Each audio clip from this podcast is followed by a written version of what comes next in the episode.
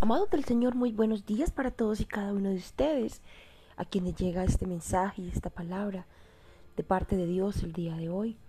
Recuerda que quien te habla y te saluda, Luz Perdomo Vergara, escritora de Luz de las Naciones. Hoy ya vamos en nuestro séptimo día y en verdad que es gratificante poder estar tomados de la mano de Dios en este tiempo, asumiendo este gran reto al cual él nos está llamando para asimismo sanarnos, restaurarnos, quitar vestigios de sentimientos que puedan estar generando estancamiento, puedan estar generando dolor, tribulación, derrota, enfermedad aún en nuestras vidas, en nuestros cuerpos, en el cuerpo de Cristo, porque cada cosa que nosotros hacemos como hijos de Dios, como autoridades espirituales, como profetas, es algo que no solamente se genera en la vida de la persona, sino que también se genera en el entorno en que nosotros estamos, se genera en el cuerpo de Cristo, porque el deseo de Dios es sanar a su iglesia, a su pueblo, liberarle de todas aquellas cadenas que el enemigo por generaciones ha puesto sobre los hombros de su pueblo. Es por esa razón que en este día vamos a continuar em, mirando la historia de Jonás.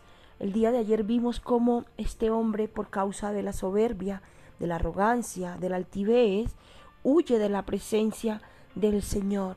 ¿Sí? Y hoy seguimos avanzando y quiero hablarles sobre la soberanía de Dios. Es increíble porque él piensa que huir de Dios es la solución a no querer obedecer y acatar las instrucciones que Dios le da. Pero esto simplemente, al hacerlo él, lo que hace es desatar una tormenta en su vida. Pero lo más tremendo, y sigo leyendo el versículo, el capítulo 1, y en los siguientes versículos veo que no solamente afecta la vida de Jonás, sino que es increíble cómo efecto dominó la desobediencia, la rebeldía, el orgullo, la altivez de este hombre de no acatar las instrucciones del Señor, lleva a generar un caos también alrededor de las personas donde Jonás se encontraba.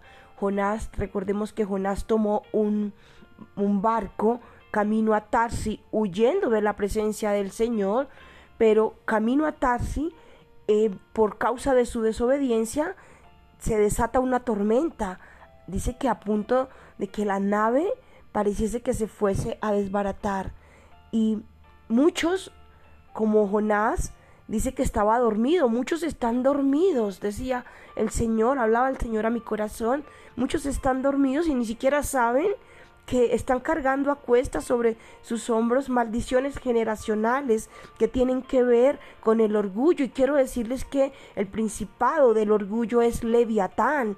Leviatán es la serpiente antigua. Hay personas que están dominadas por, por, por, este, por, esto, por esto espiritualmente. El orgullo, la arrogancia, la soberbia, la altivez.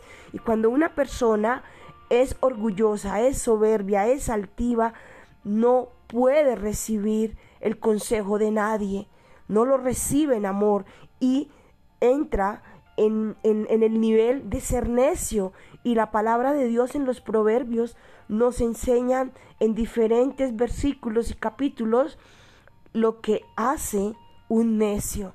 Un necio primeramente niega la existencia de Dios a través de sus comportamientos, a través de todo lo que hace, no se sujeta a nadie, no acata las instrucciones absolutamente de nadie, simplemente donde llega llega a generar destrucción. Y esto fue lo que generó Jonás. Jonás llegó a esa nave y llegó a generar caos.